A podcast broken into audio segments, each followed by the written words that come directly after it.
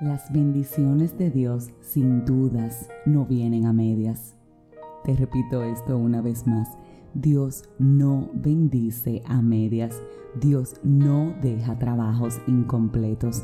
Dios lo que promete lo cumple. Y sí, sé que lo hemos reiterado en otros capítulos, pero hoy quiero reiterártelo una vez más.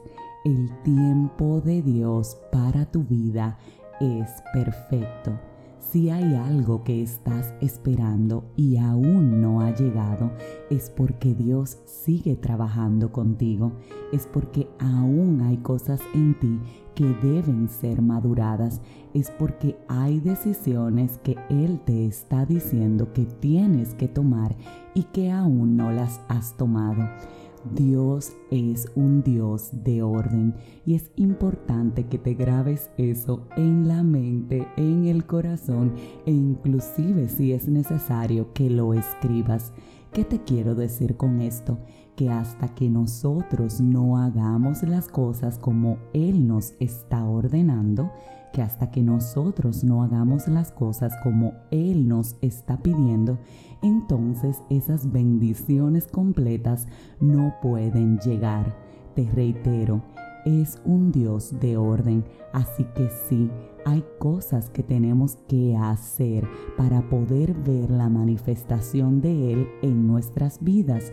Si no estoy preparada para cargar algo que pesa bastante, entonces Él no me lo va a dar. ¿Por qué? Porque al final me estaría yo ocasionando un daño llevando una carga que no puedo soportar. Así que sí, quiero preguntarte, ¿qué le estás pidiendo a Dios? Pero por otro lado, ¿qué estás haciendo para merecerlo? ¿Te estás preparando para eso que tanto estás anhelando? Ese es otro error que cometemos. Nos empeñamos en orar, en orar y en pedir y en pedir cosas para las cuales no estamos haciendo el más mínimo esfuerzo para recibirlas. Cosas tan simples como mejorar nuestra alimentación o nuestro cuidado físico cuando no estamos cambiando lo que estamos ingiriendo. Dios hace milagros. Sí, Dios hace milagros, pero Él también necesita que pongamos de nuestra parte. No estamos destinados al fracaso, pero para evitar el fracaso es requerido un esfuerzo. ¿Sabías que el plan A de Dios siempre va a ser prosperarte?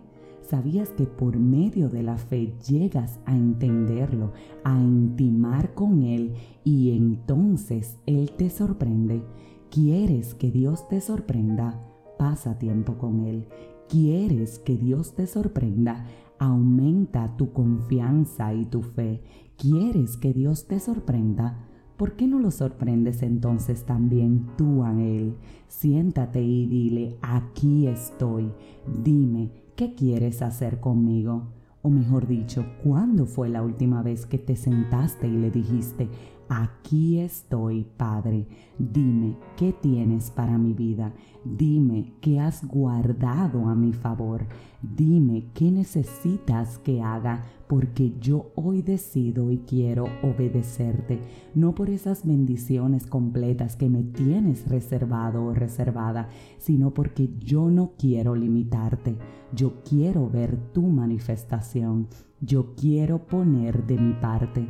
No quiero permitir que la incredulidad limite mi fe cuando sé que cuando la antepongo no te permito a ti actuar. Dios, hoy quiero también sorprenderte a través de mi honra y mi obediencia, reitero, hacia ti.